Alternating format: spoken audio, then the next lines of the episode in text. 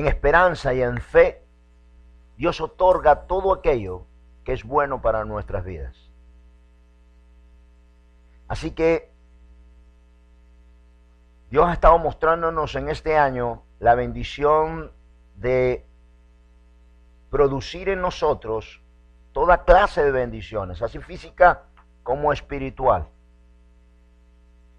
Pero he estado sintiendo toda esta semana que es como que hoy es el sello para que todo aquello que Dios trajo en diciembre, enero, febrero, y aunque usted no lo crea, ya estamos en el trimestre, fin del trimestre, este, yo creo que hoy es el sello para que entendamos bien, bien cómo se produce todo aquello que Dios nos habló.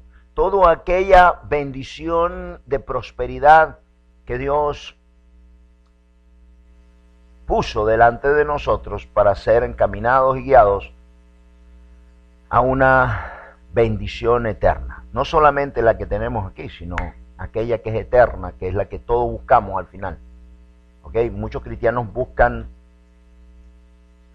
el desayuno, más no la cena, ¿verdad? Y Dios dice que, que busques la cena. Todo aquel que abre la puerta y cena conmigo, yo cenaré con él.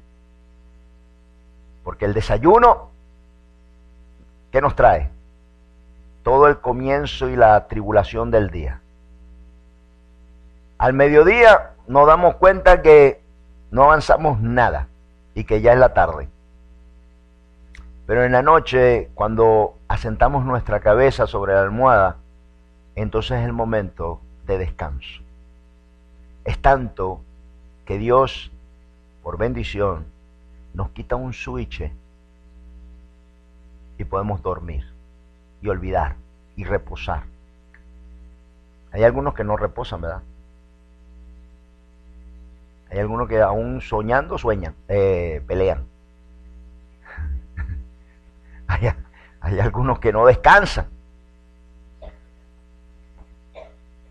Pero ciertamente, mi hermano, lo que Dios tiene preparado para nosotros a través de la fe, de la esperanza, de lo que quiere que entendamos bien, que en descanso y en paz lo vamos a obtener todo. Que en descanso y en tranquilidad, que es la fe y la esperanza, es donde vamos a ser bienaventurados, bendecidos y llenos de todo lo que Dios tiene para ti y para mí. Pero yo siento que hoy, durante toda esta semana, sentía que hoy era el fin, es, el sello para que entendamos bien en qué tenemos que basar todo aquello que aprendimos. La palabra de hoy se llama ver para creer. Y todos nosotros, en cierta forma, sin darnos cuenta, fallamos aquí, porque somos humanos.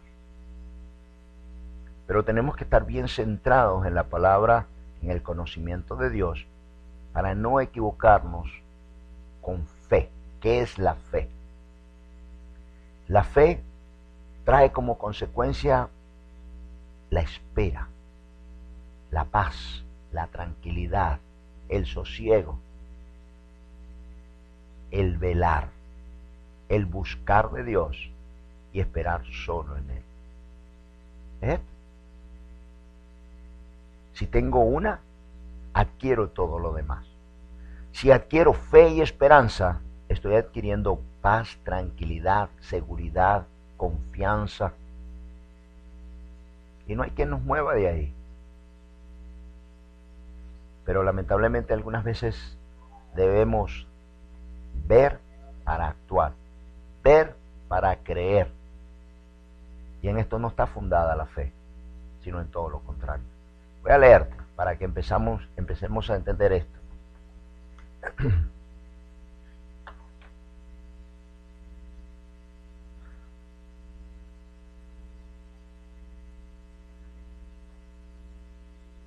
Juan 20, 24. Juan 20, 24 al 28. Al 29, perdón. Dice, pero Tomás, uno de los doce, llamado Dídimo, no estaba con ellos cuando Jesús vino. Le dijeron, pues, los otros discípulos, el Señor, al Señor hemos visto.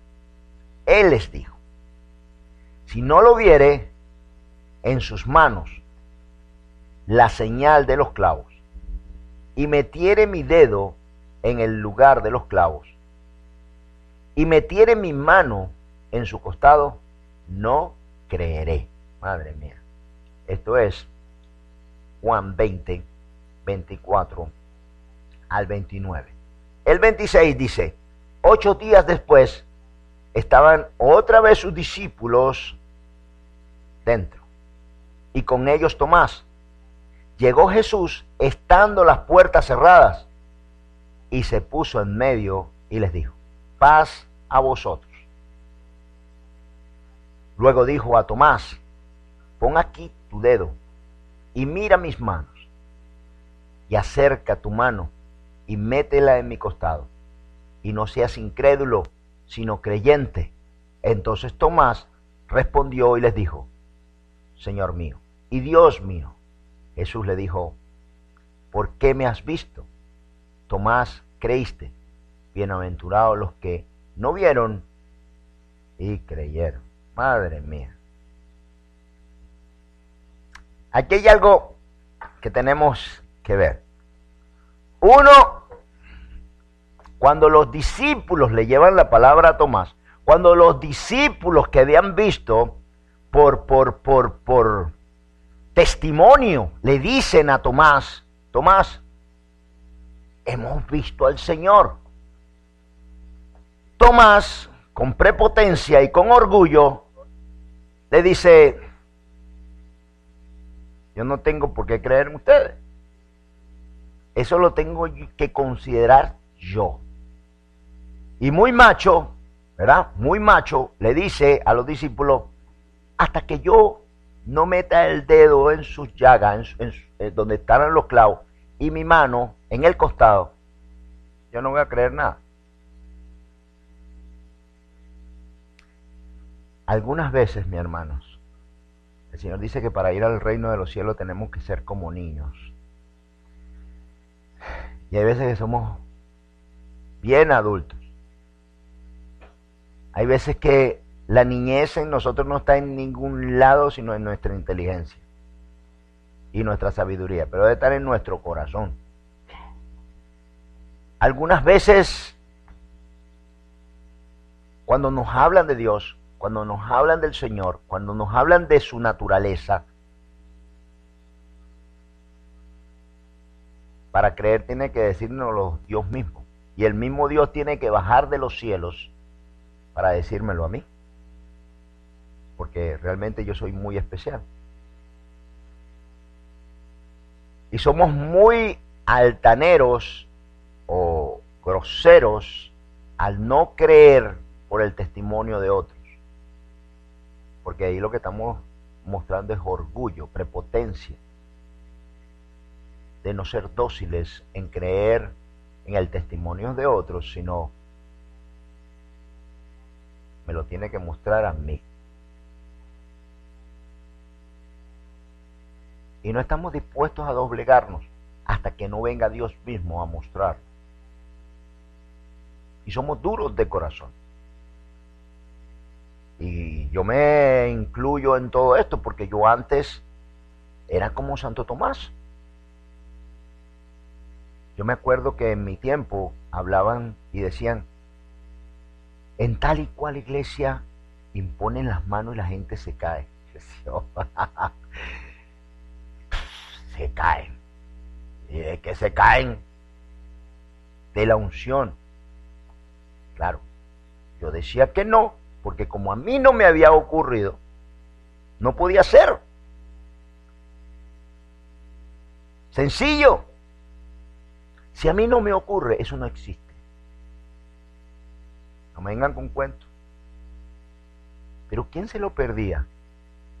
Si aquellos que habían caído por la unción y la presencia de Dios y lo que hemos caído por la unción y la, la presencia de Dios es tan hermoso Porque Dios llena tu corazón en aquel momento y en, y en algunos momentos de nuestra vida hemos sido torpes en pensar que en la dureza de, de corazón y en el orgullo estamos con Dios. Y no es así.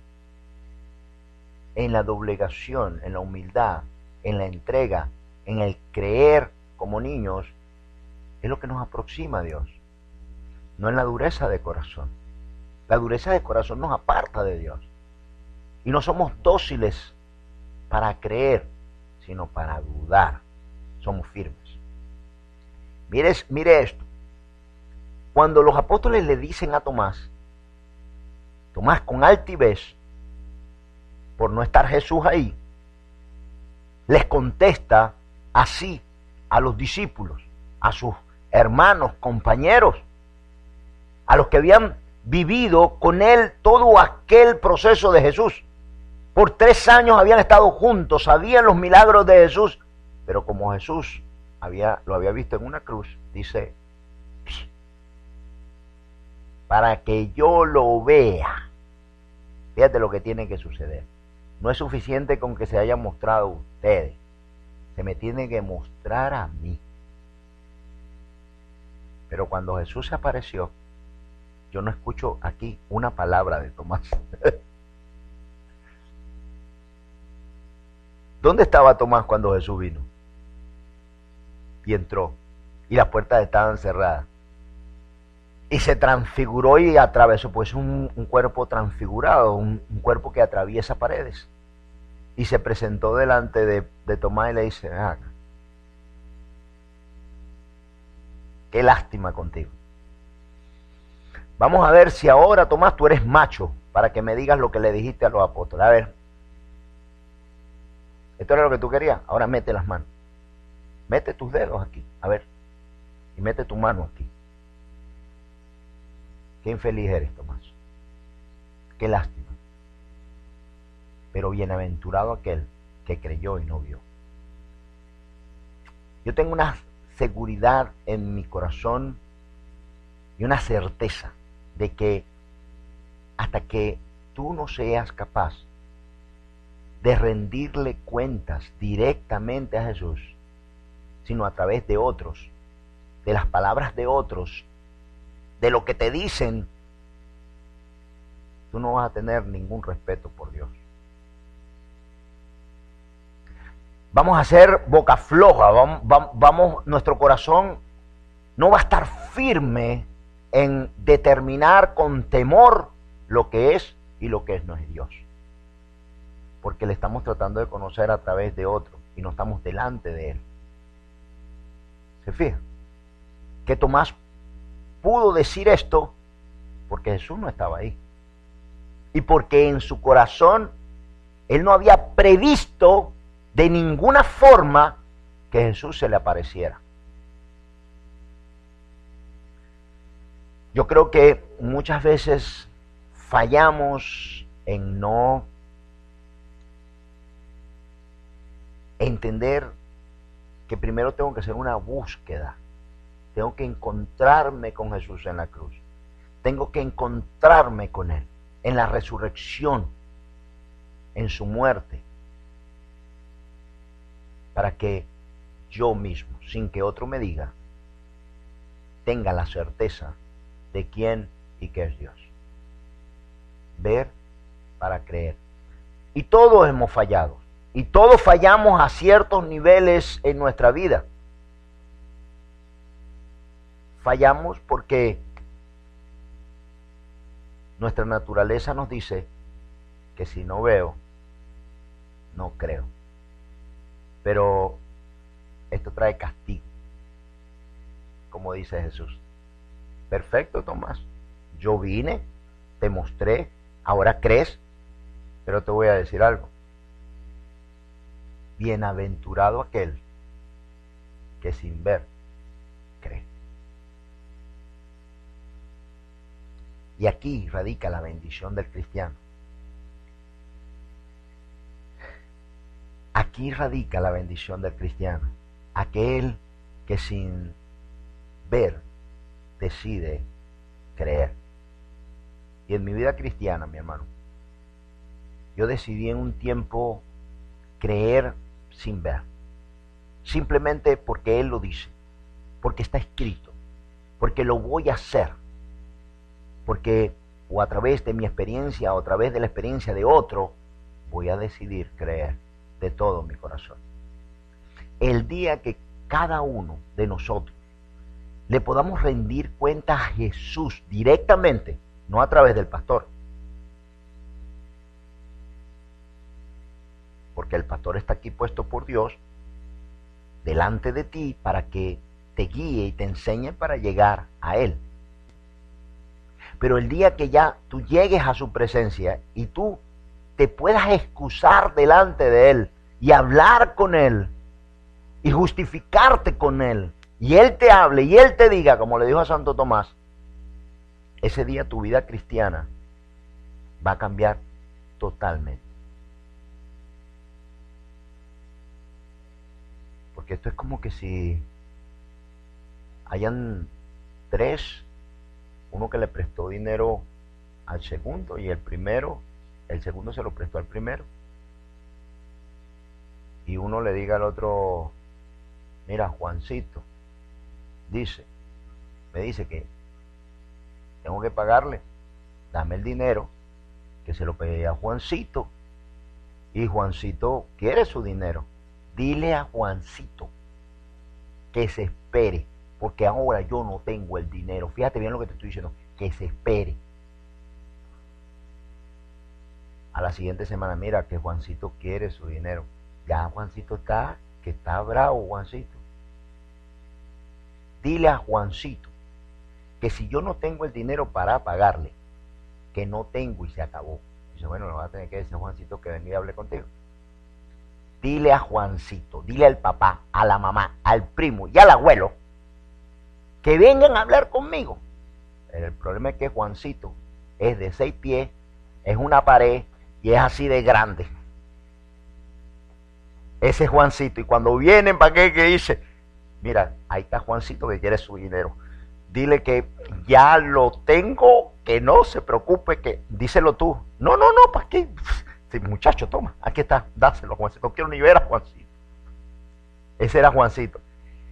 El poder, la grandeza de Dios, la gloria de Dios, cuando tú la conozcas bien, créeme, mi hermano, que tu comportamiento para con Jesús va a tener más respeto, más humildad, más comprensión, más compromiso. Pero mientras que no haya un encuentro con Jesús, mientras que no haya esa intensidad de, de, amistad con Jesús, hasta que no haya una intimidad real con Él, tu forma para con Dios, tu comportamiento para con Él, va a ser ligero, suave, no va a ser medido para hablarle al Dios de dioses y Señor de señores, al Dios grande y poderoso, al Dios eterno. Yo puedo hacer mi parte. Y muchos de ustedes han venido a mí, o yo he orado por ustedes, o el Señor ha puesto en mi corazón para orar por cada uno de ustedes, y yo vengo delante del Señor, pidiéndole al Señor por cada uno de ustedes. Pero llega un momento, mi hermano, en tu crecimiento que tú tienes que ir ante Él. Porque mi trabajo es ese. Mi trabajo no es usurpar a Dios, sino llevarte a Dios. Yo no soy el que salva. De por sí, yo mismo estoy en la carrera en la que tú estás un poquito más adelante.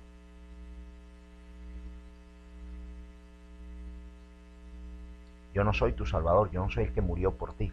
Tú no me vas a rendir cuentas a mí, sino a Dios. Tomás no le iba a rendir cuentas, Tomás no le iba a rendir cuentas a los apóstoles, le tenía que rendir cuentas a Jesús. Yo me imagino a Tomás cuando Jesús le dijo, ok, ¿cuál es tu problema? A ver, ¿querías meter los dedos? A verme, yo estoy seguro que ni tocó al Señor. Cuando lo vio, enmudeció y dijo, madre mía, trágame tierra. Ahora yo te pregunto, ¿Has considerado que en un momento en tu existencia, en tu vida, te vas a encontrar con Jesús?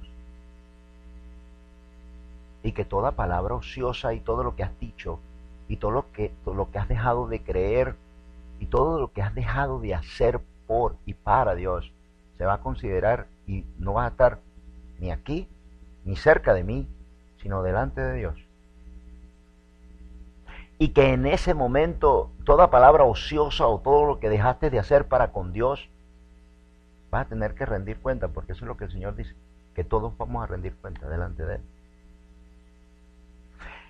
Que no es igual que me lo digas a mí, o que se lo digas a un hermano, o lo consideres en tu mente y en tu corazón, sino que estas cosas van a salir a la luz delante del Señor. Y que tu falta de comportamiento, tu forma de vivir, tu falta de fe, tu falta de entrega y de compromiso a Dios, Dios la va a considerar en ti.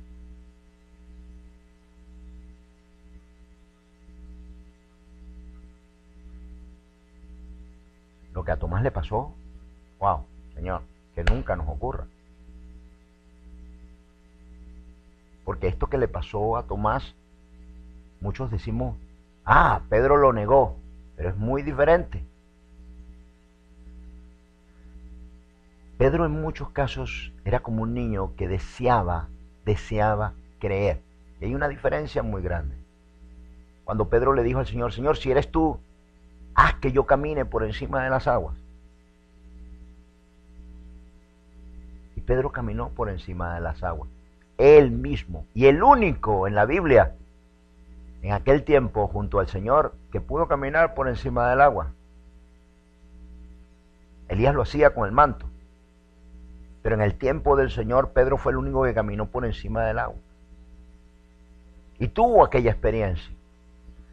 Yo considero, mi hermano, que hasta que no llegamos a tener un encuentro personal real con Jesús, y sabemos y conocemos de su existencia en nuestros corazones y, y esa certeza nadie te la puede enseñar, sino que decimos y declaramos, yo no lo he visto, pero yo sé que existe.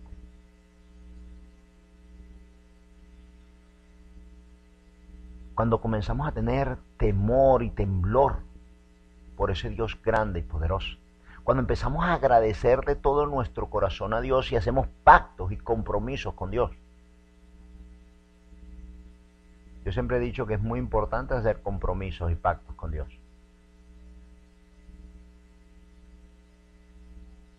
Tenemos que hacer pactos y compromisos con Dios. Ver para creer. Esto nos aparta tanto de Dios, de lo que Dios puede hacer. Y es que nuestra naturaleza no es buena. Y algunas veces, mis hermanos, al no estar frente a frente con el que tienes que dar cuenta, somos tan diferentes. A todos en algún momento nos ha pasado. ¿Quién es? el banco. Y es el banco. Y es el banco. A esta gente del banco ya no la soporto y me está cobrando y, y ping, y ping, Ah, qué fastidio esta gente del banco. Deja tranquilo. Y cuando atiende, aló, señora del banco, buenos días. Ay, ustedes siempre están amables para, para recordarme el pago. ¿Ah?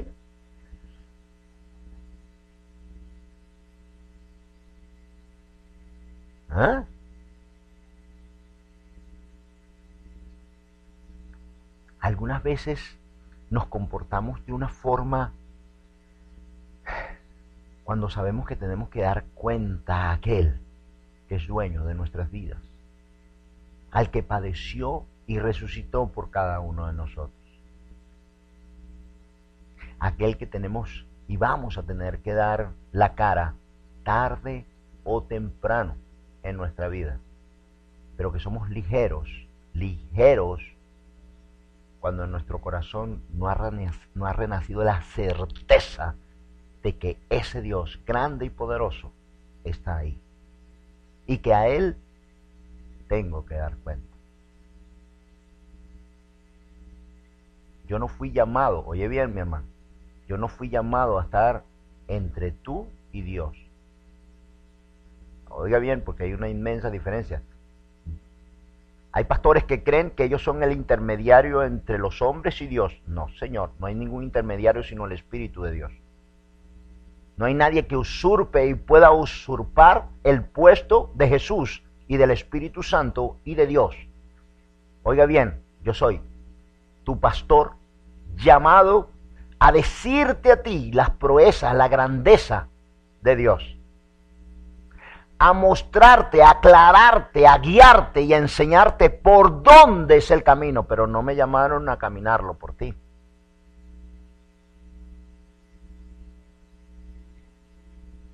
Que yo soy un hombre como tú y que tú tienes la obligación de orar por tu pastor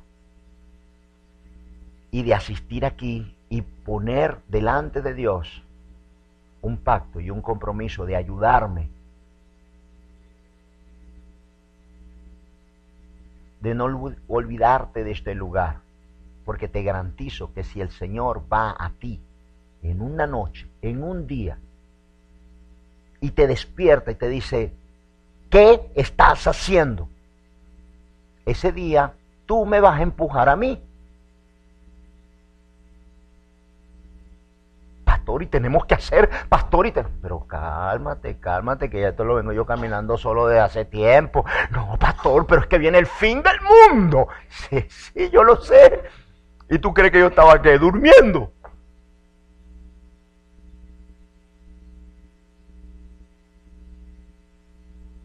Pero recuerda, una cosa es, una cosa es ser crítico, ser probador, ser ajustador. Y otra cosa es estar en el juego. Usted sabe que yo jugué fútbol de joven. Y después de con un poco más de edad, jugué también fútbol. Hay una diferencia entre jugar fútbol de joven y jugar fútbol de adulto. De joven lo juegas y lo calculas por tu velocidad, por tu ímpetu, por tu capacidad. Ya de, edad, lo haces con tu mente y con, con, con, tu, ¿cómo se llama? con imaginación y con tu imaginación, porque cuando tú ves que de joven el balón venía, tú decías, voy a sacar el aire cuando usted ve que paran el balón, lo paran porque sacan el aire del pecho. Entonces, queda dormido el balón. Si estás inflado y lo esperas inflado, la pelota salta. Entonces, cuando, e, cuando eres joven, dice, saco, lo bajo con aquella, ¿sabes? Lo dejas en el piso y dice, y ahora me voy a la derecha, a la izquierda. Y ya sé, de viejo calculas, dice, con el pecho, pero te cae en la cabeza. En la cabeza dice, paso aquel y aquel, y cuando baja el balón, simplemente los de 17 ya te lo quitaron.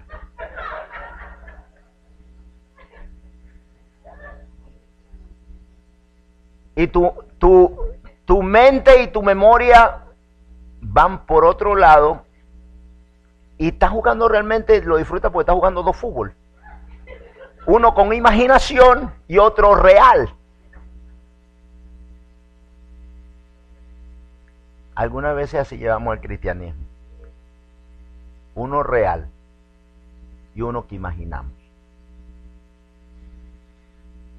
Uno que pensamos que somos los más entregados de todos, los más cristianos de todos, los que Dios y yo somos verdaderamente uno y Dios me necesita y otro que es la realidad. Otro que necesito ir a la realidad para con Dios. y ir a Él. Porque acuérdate, tú me puedes decir a mí cosas. Yo he tenido personas aquí que han venido que no tienen idea de lo que es el cristianismo, ni la fe, ni la esperanza, y me han dicho cada barbaridad que yo le digo, Señor, perdónalo porque no sabe lo que dice. Y me lo dice a mí, porque yo soy un hombre y soy un pastor. Pero una cosa muy diferente es que me la diga a mí y que un día el Señor tenga la misericordia que se le aparezca y le diga, ¿qué es tanto lo que tú hablas? Madre mía. Ahí se fueron todas las luces. Ahí desapareció todo lo que decíamos, todo lo que mi papá decía, espotrincamos.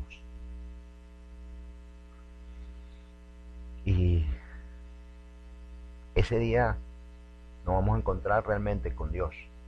Y ese día vamos a empezar a hacer por y para Dios. Por eso es muy importante, mi hermano, que tengamos una, un encuentro con Cristo en la cruz. Que le busquemos de todo nuestro corazón y no hablemos ni digamos por nuestra propia cuenta, sino que midamos y vayamos a Cristo y vayamos a Dios y tengamos un encuentro con Él para que Él te diga a ti lo que tanto yo te he dicho. Busca. Entrégate. Haz compromisos con Dios. Haz compromisos. Llénate del Espíritu de Dios. Llénate del Espíritu de Dios. Y verás que nunca más vuelves atrás. para que yo solamente afirme lo que Dios ha puesto en tu corazón, afirme lo que Dios te dice, no para que lo veas como que si es dicho por mí, sino para que en tu corazón renazca la certeza de que el Espíritu de Dios te diga, esto es así. ¿Cuántos han venido aquí y la palabra de Dios se ha confirmado en su corazón. Levante la mano, por favor. ¿Verdad? Y Dios nos ha hablado. Y Dios viene y confirma, pero te lo confirmó, te lo dijo primero a ti, qué belleza. Y después me usa a mí como para confirmar lo que Dios te dice.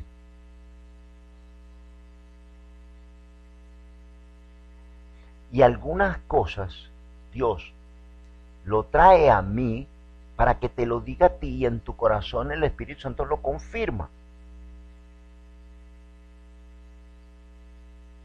Y no nos puede suceder a todos, porque, imagínense, pero sí sucede. A todos nos confirma, a todos nos habla, a todos nos confirma la palabra, ya sea de aquí para allá o de allá para acá. Y con certeza sabemos que Él nos está hablando. Y es la forma de Dios. Y nos habla a todos igual. Ver para creer. Que no acontezca esto nunca más. Y pedirle, Señor, Padre Santo, ayuda en nuestra incredulidad. Ayúdanos como el padre aquel que cuando llevó a su hijo, el Señor le preguntó y lo confrontó y le dijo, ¿tú crees que yo puedo hacer esto? Yo me imagino que el hombre debe haber quedado en shock, porque el Señor estaba viendo su corazón y sabía que él no creía. Pero, ¿qué lo movió? El amor a su hijo. No lo movió la fe, lo movió la necesidad. Y yo te pregunto, ¿cuántas veces a ti te te ha movido la necesidad y has confundido fe con necesidad? ¿Cuántas? Porque aquí hay una diferencia enorme. Y este hombre la entendió cuando Jesús le dijo, ¿tú crees que yo puedo hacer esto? Me imagino que el hombre se, sintió en su corazón descubierto y dijo, Señor, ayuda a mi incredulidad. Y fue honesto. Pero algunas veces no somos honestos. Algunas veces no somos honestos con Dios. Es que algunas veces ni nosotros mismos nos conocemos. Y esto es un problema grave que tiene el ser humano. Trata tanto de conocer a los demás que no se conoce a sí mismo. Y no conoce sus debilidades y sus necesidades. Ni siquiera sabe por qué padece. O por qué está triste, o porque está angustiado, o porque está temeroso, o por, por qué, por qué estoy así.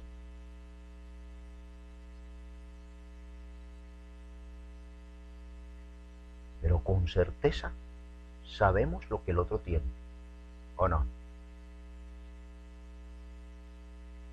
Ah, no, está así por esto, por esto. Somos unos analíticos impresionantes. Pero cuando te ves al espejo, no te conoces. Ni sabes cómo eres, ni por qué padeces, ni qué es lo que te está sucediendo. Y qué, qué es realmente lo que estás buscando o qué necesitas. ¿O qué estás haciendo con tu vida? No lo sabemos.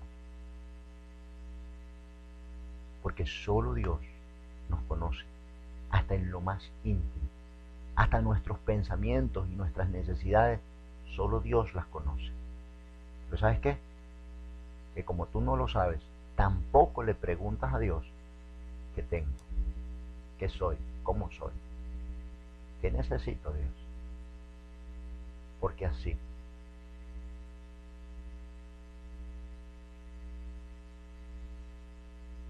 no nos conocemos ni a nosotros mismos. Si yo te pusiese un, papel y un lápiz, te digo, pon ahí cómo tú eres. El 99.99% realmente no sabría decir con certeza lo que es y cómo es.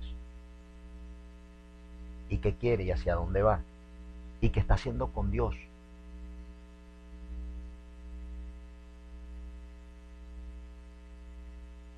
padecemos y no sabemos por qué padecemos. Y porque hay tristeza en el corazón.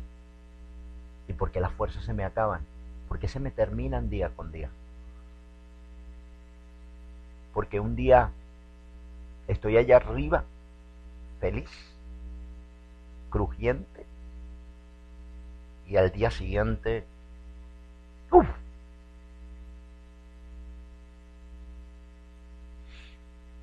estoy por allá abajo, deprimido, angustiado, temeroso. ¿Por qué? ¿Qué me pasa? Y es que hay veces que estamos tan preocupados en lo externo o en lo que está afuera que no vemos hacia adentro.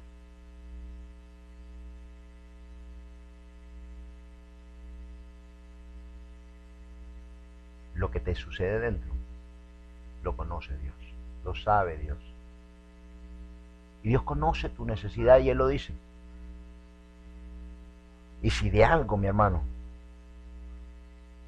tienes que estar seguro, es de que para que haya una estabilidad dentro de tu alma y dentro de tu corazón, necesitas a Dios. Y necesitas llenarte de Él. Pero muchas veces no tenemos tiempo para Dios. ¿Ustedes no han pensado eso? que muchas veces no tenemos tiempo para Dios.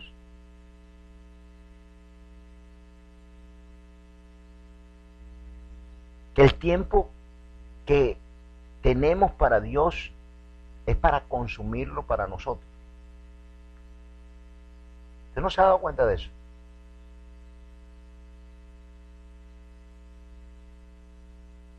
De tu vida, cuán importante es Dios, honestamente, en tu vida. ¿Cuán importante es Dios para tu vida?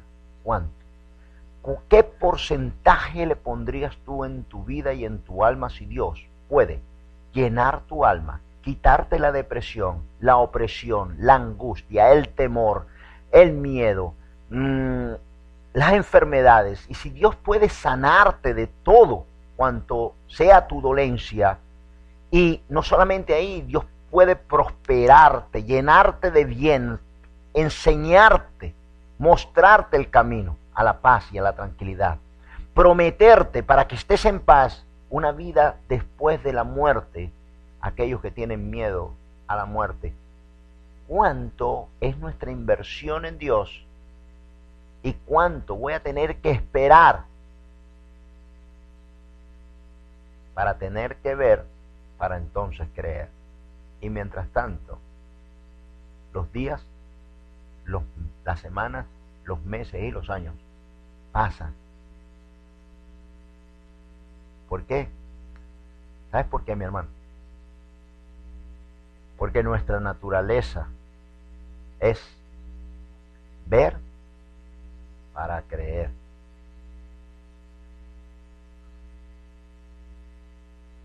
¿No es mejor hacer como hicieron los demás?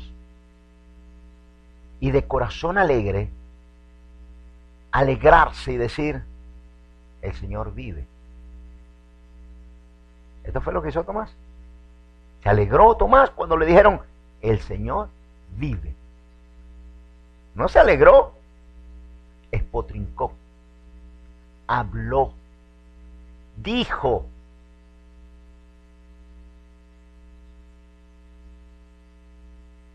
Pero no se alegró. Qué lástima, ¿verdad?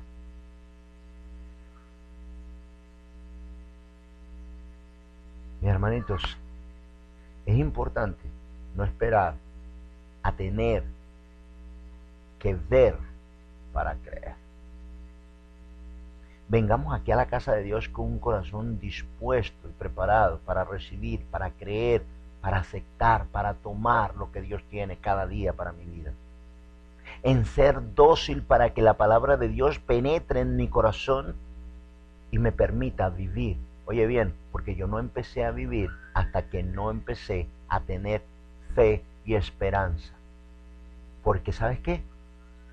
Cuando apenas Dios me lo dice, comienzo a vivir el bien y el interés de lo que deja, el creer. Y estar en el mundo es todo lo contrario, ¿sabes? O sea, te explico. Yo vivo en esperanza de lo que viene, en fe de que Dios a mí no me puede dar nada malo. Y aun lo que el hombre llame malo, para mi vida es bueno, porque Dios me ama y Dios no me puede dar algo malo, porque el que ama no daña, no destruye, no corrompe. Pero así como Dios es, así también espera que tú seas y que creas y que esperes en Él. Así que dice que esto es esperanza viva. Si hay una esperanza viva, hay una esperanza muerta. Y como le dijo Pablo a Timoteo, hay una fe engañosa, mentirosa, pero hay una fe certera y verdadera.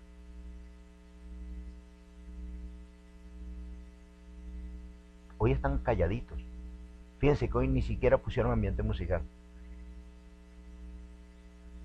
Lo están acumulando para la semana que viene. ¿Se dan cuenta?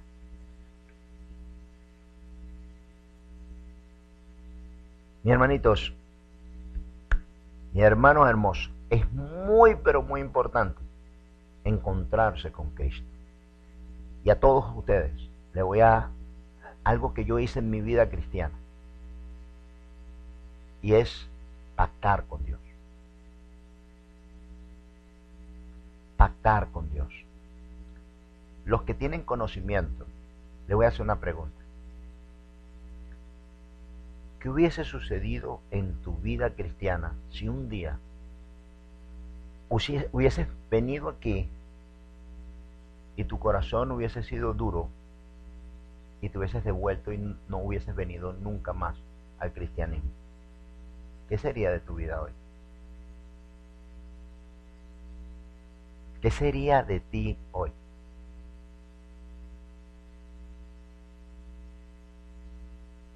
siempre me lo he preguntado. Si aquel día que a mí me predicaron y me hablaron la palabra de Cristo, si yo no hubiese atendido, wow, ¿dónde estaría yo hoy? Pero hay mucho más para ti. Hay mucho más para aquel que ama y busca a Dios. Hay mucho más de lo que tú te imaginas o esperas. Pero de una cosa sí estoy seguro, que aquel que pacta y hace compromiso con Dios, Dios hace compromiso y pacto con él. Y el día que yo hice pacto con Dios, ese día que yo pacté con Dios, Dios pactó conmigo. Y empecé a rendirle cuenta a Él que es y el que había preparado mis bendiciones desde antes que yo naciera. Si no pactas, es como aquel que no quiere ningún compromiso.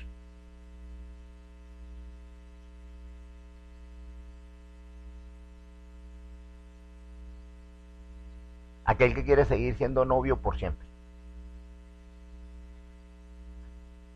¿Mm? Y coquetea con Jesús.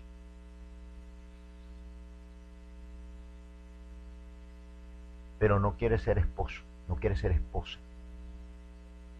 No quiere comprometerse. Mire,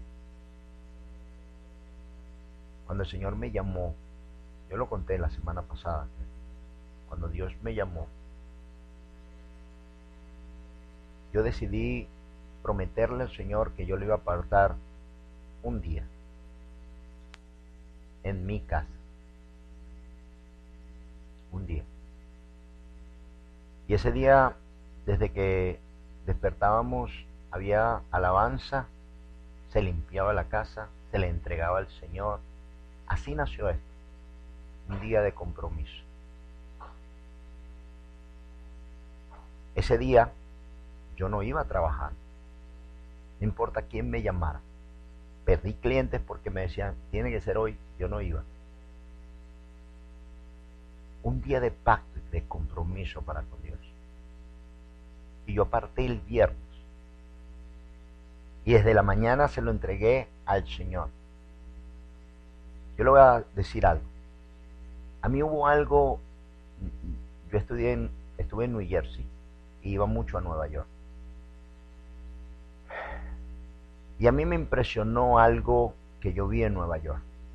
Hay una calle que está cerca del Central Park, que es la calle donde se venden todos los diamantes y el oro en Nueva York. Esa calle se maneja toda la riqueza de Nueva York. Te venden lingotes, te venden diamantes, te venden lo que tú quieras. Esa calle. Y a esa calle llegué yo un, sábado. Fui a esa calle un sábado. ¿Sabes qué me impresionó? Que el 95% de los que están ahí son judíos. Y todos esos negocios están cerrados el sábado. Y el pueblo de Israel pactó con Dios un día. Pactó con Dios un día.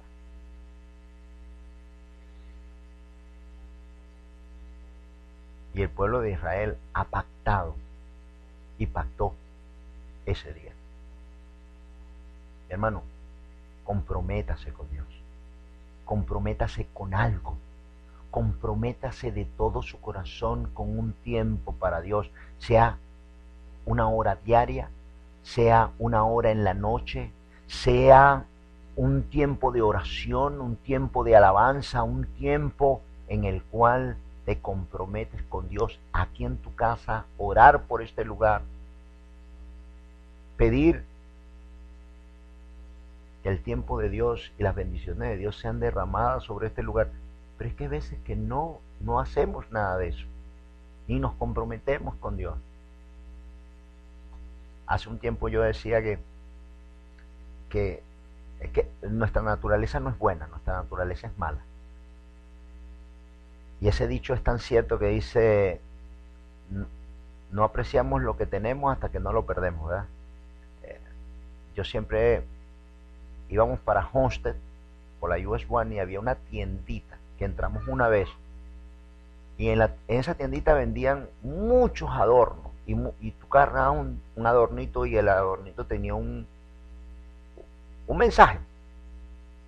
Y eso estaba lleno, era lindísima la tienda y entramos ahí una vez y después cada vez que íbamos para Los Cayos íbamos para Homestead pasábamos por ahí mira la tiendita, mira la tiendita, mírala, oh, qué linda, no, que lo que venden ahí una belleza, qué linda la tiendita y qué linda. Y una vez pasamos y decía, for rent.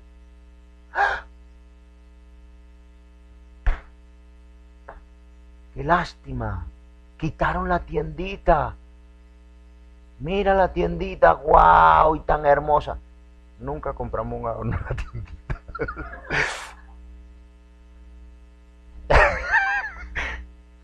Nunca compramos ni una etiqueta, ni una tarjeta en la tiendita. ¿Cómo no iba a cerrar la tiendita?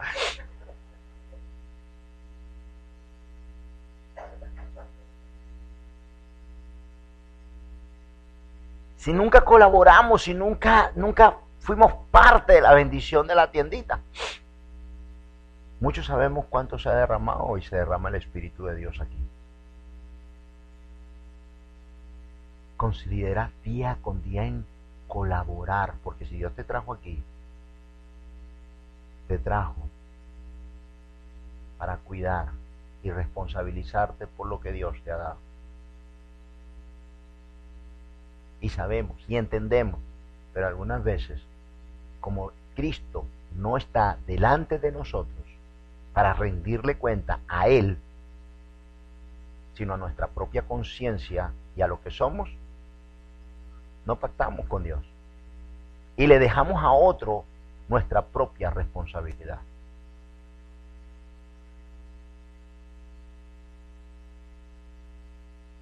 Pactemos, comprometámonos con Dios.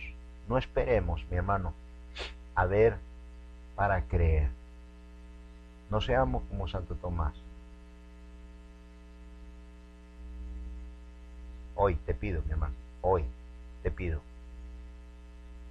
ve a tus rodillas en la noche, ve a tus rodillas y confróntate con Cristo. Ríndele hoy cuentas de tu vida, de tu hacer, de tu pensar y de tu sentir a Dios. Hazle preguntas y tú verás dile y pregúntale lo que tienes que hacer, cómo lo tienes que hacer. ¿Qué he dejado de hacer, Señor?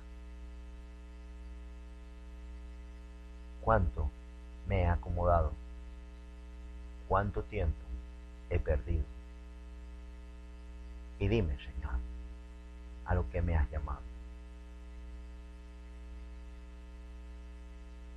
Oiga bien lo que le voy a decir. Yo no doy la salvación. Yo no morí por ti. Yo no vertí mi sangre. Yo no fui. Es Cristo. Y yo sirvo a Cristo. Y por amor a Cristo te sirvo a ti.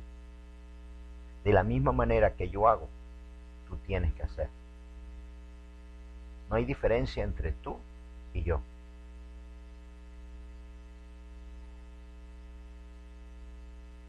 No hay diferencia. Yo soy un hombre como tú, yo soy pecador como tú. Yo no soy Dios, ni soy un super hombre. Tengo las mismas dificultades que tú, las mismas necesidades que tú, los mismos temores que tú.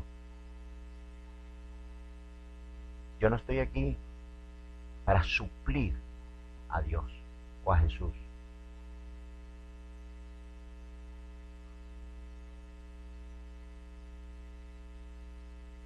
Vengo aquí para ayudarte en el camino, para que tú te encuentres con Jesús. Y después que tú te encuentres con Jesús, el cuento es totalmente diferente.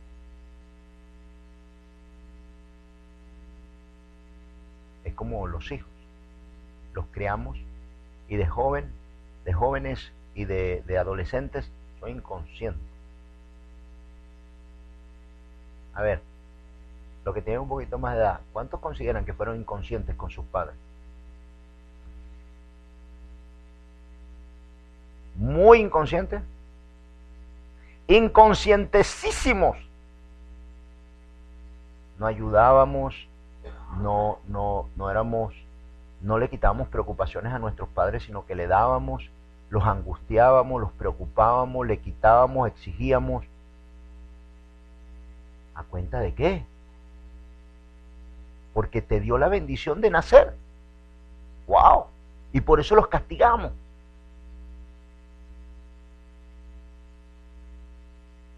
Éramos inconsiderados. ¿Cuándo empezamos a considerar lo que hacían y lo que hicieron por nosotros? Cuando nosotros egoístamente comenzamos a vivir lo de ellos. Y entonces exigíamos a nuestros hijos que nos dieran lo que nosotros no dimos nunca. Ver para creer.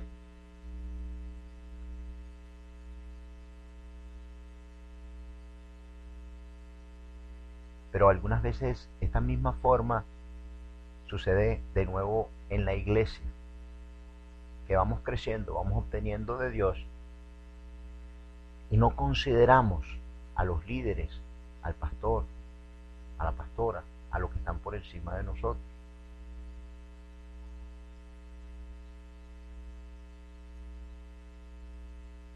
Ver para creer, hermano. Llega hoy a tu casa y dile al Señor, confróntate con Dios. Usa tus rodillas, busca alabanza y dile al Señor, Padre, quiero sacar cuentas contigo. Dime, Señor, ¿cómo me debo comportar? ¿Qué debo hacer? hermano. El momento que Jesús te diga, ok, es tiempo. Te voy a enseñar mis heridas y te voy a permitir que pongas tu mano en mi costado. Ese día vas a cambiar de ser un adolescente a ser un adulto y a entender el sufrimiento en la cruz, el dolor de aquellos que lo sirven. Ese día, nuestro caminar con Dios va a ser totalmente diferente. Amén. Vamos a darle gracias a Dios. Padre, te damos gracias, te alabamos y bendecimos tu nombre. Señor, ayuda nuestra incredulidad. Ayúdanos, Señor, cada día, Dios a entender y a comprender, a ir delante de ti, Dios. Señor, no ser como Tomás, sino ser como niños, Dios, creyentes, Señor, dóciles para con tu palabra. Guíanos y enséñanos día con día, Padre Santo, porque cada día, Señor, venimos buscando tu presencia. Y tu presencia, Dios, le hace bien a nuestras almas y a nuestros corazones. Queremos, Señor, tener un encuentro.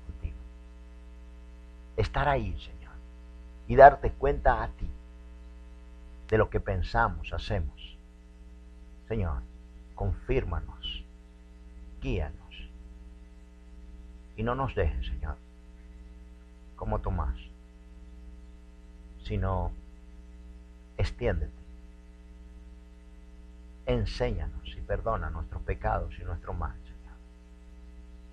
Perdónanos, Dios, si, si cada día, Señor, lo que hemos hecho, Dios, es juzgar tu obra, tu presencia, lo que eres, lo que has dejado de hacer y lo que deberías hacer, con lo que te pertenece y con lo que es tuyo, Dios. Perdónanos, Señor, si de alguna forma, Dios, hemos colaborado a dañar y a destruir tu obra. Perdónanos, Señor, si de alguna forma, Dios, no hemos creído sinceramente, Señor, y hemos confundido la necesidad con la fe. Padre Santo, líbranos, límpianos, sánanos, corrígenos, muéstranos, Dios. Venimos hoy ante ti. Porque si esta palabra, Señor, viene a mi vida y viene a mi corazón, y tú la introduces a mi alma, Dios, y la sellas en mi corazón, sé entonces, Dios, que me estás guiando y enseñando, que me estás mostrando un camino excelente y bueno para mi alma, para mi vida, Dios. Que no se me olvide, que me guíe tu palabra y tu espíritu remida, redima mi corazón, mi actuación, mi pensar y mi sentir. Señor, enséñame a conocerme, Dios, y a saber, y a decirle a mi alma que tú eres la salvación, que tú eres lo que mi alma necesita y que no haya flojera ni desidia dentro de mí. Porque tú, mi Señor, tú, mi Dios, eres quien llena, sana y levanta mi alma. Eres tú, Dios, el que quita toda opresión, toda angustia y todo temor. Eres tú, Dios, el que me da vida nueva para vivirla en abundancia y en paz. Eres tú, Señor, el que entregó su vida por nada, Señor. Y me dio a mí la esperanza, el deseo, la llenura y la paz.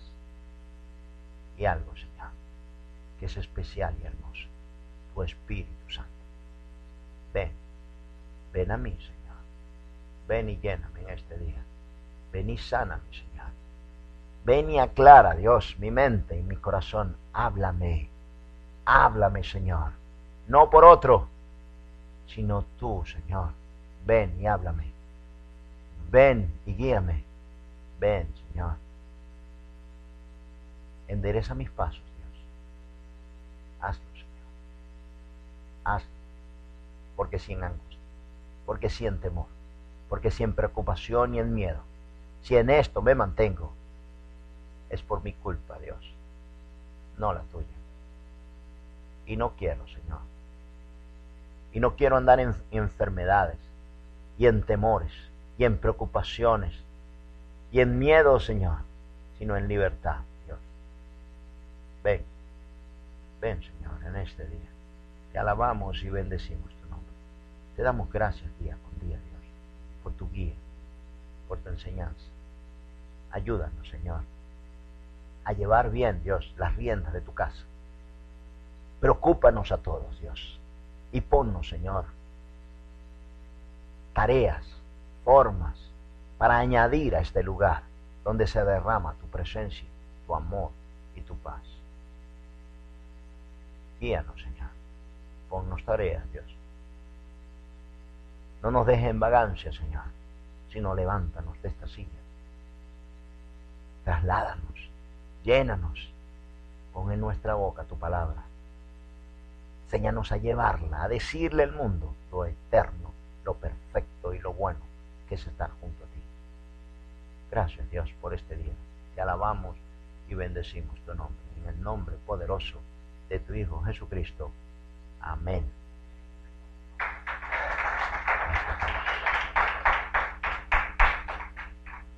Mi hermano, el Señor, antes de ir a la cruz, antes de ir a la cruz y a padecer, el Señor tuvo una santa cena con los discípulos. Y aquí les enseñó a tener una comunión, a ser parte del cuerpo de Cristo para que nosotros compartiéramos de un cuerpo, de un pan, de su sacrificio.